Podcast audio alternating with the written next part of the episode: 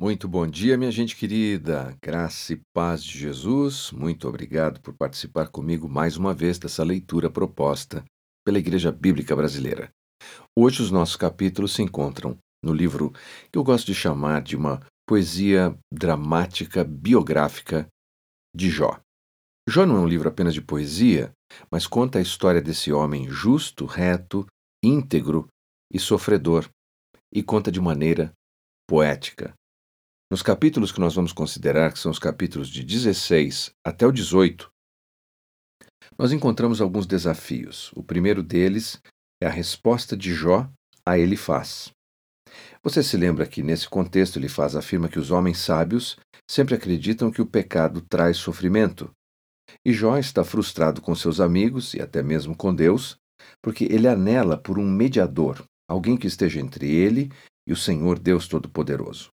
Então Bildade diz que o terror aguarda o ímpio, e Jó acaba acusando seus amigos e até mesmo questiona a justiça de Deus. Ele se sente totalmente desamparado, embora ele expresse de alguma forma a esperança de que o seu redentor esteja vivo. Mas isso será apresentado apenas lá no capítulo 19. Nos capítulos que temos, a divisão seria a seguinte: a primeira parte seria a defesa de Jó, do capítulo 16 até o capítulo 17, versículo 16. Jó responde a Elifaz em meio a crescente frustração. Ele fala que os seus consoladores são desagradáveis, ele se coloca na posição dos seus, entre aspas, amigos e diz que se ele estivesse ali, ele os ajudaria, ao invés de acusar. E ele se sente como se Deus o tivesse traído e como se as pessoas também tivessem o traído. E então ele fala sobre essa expectativa de ter um advogado no céu. Por conta dessa expectativa, no capítulo 17, versículos de 1 a 9, ele fala sobre essa figura defender a sua inocência. E Jó clama a Deus para que o defenda, porque ele se tornou motivo de chacota, de zombaria. E por isso, no capítulo 17, versículos de 10 a 16, ele fala que a sua esperança está desaparecendo. Jó se desespera e ele pede até mesmo a morte ao contemplar a sua situação aparentemente sem esperança. E no capítulo 18 as coisas não melhoram para Jó, afinal de contas nós temos Bildade iniciando as suas denúncias, e ele inicia sua segunda rodada de repreensões dizendo que Jó deveria ser razoável. E a última parte dos seus argumentos é que o terror sempre cerca o ímpio, versículos de 5 a 21, o que pressupõe que Jó estaria sofrendo por causa de um pecado secreto, e Bildade descreve as terríveis aflições que sobrevêm sobre os ímpios. Talvez a grande lição aqui é que, mesmo quando as pessoas não entendam as causas do nosso sofrimento, nós podemos continuar confiando em Deus. E no caso da nossa experiência, nós sabemos, temos um advogado diante de Deus, Jesus, o justo, o nosso redentor vivo, que intercede por nós como um sacerdote regularmente. Portanto, não perca sua esperança se você está vivendo injustiças.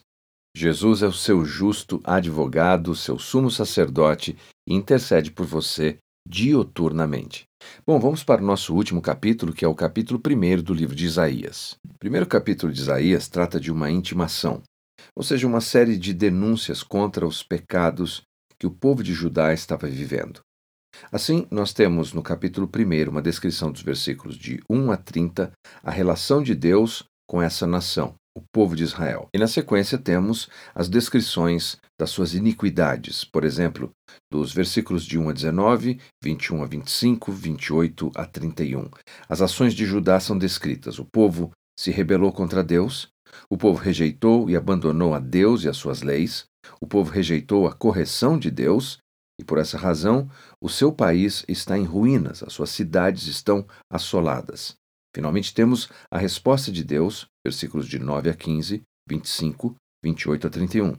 Israel no passado foi fiel a Deus, mas se voltou contra Deus. Então Deus, justamente, derramará sua justa ira sobre Israel. Ele rejeitará todas as suas ofertas, recusará as suas orações, ele derramará sua ira sobre Israel, porque todos os pecadores serão completamente punidos. Então nós temos um convite. Deus insta para que o seu povo se arrependa e volte para ele, prometendo que assim ele fará a purificação necessária e fará deles um povo restaurado. A palavra de Deus sempre nos apresenta o Senhor como sendo justo. Deus jamais traz a sua disciplina, a sua punição, a sua correção sem dar uma oportunidade para arrependimento. Vamos aproveitar esse momento e vamos orar. Pai querido, muito obrigado por esse tempo de meditação na Sua palavra. Obrigado pela leitura sobre a vida de Jó, contada poeticamente os desafios que aquele homem justo viveu, mas que agarrou-se sempre na expectativa de ter um advogado, um defensor. E nós te agradecemos porque agora, no Novo Testamento, nós sabemos que temos Jesus, o nosso advogado, intercedendo por nós e garantindo, Senhor, a purificação dos nossos pecados. Obrigado, Senhor, pelo primeiro capítulo do livro de Isaías, que nos ensina também que devemos nos arrepender dos nossos pecados, porque o Senhor sempre nos dá uma nova oportunidade. Em nome de Jesus. Amém. Muito obrigado mais uma vez pela companhia. Deus abençoe você, a sua casa, a sua família e até o nosso próximo encontro.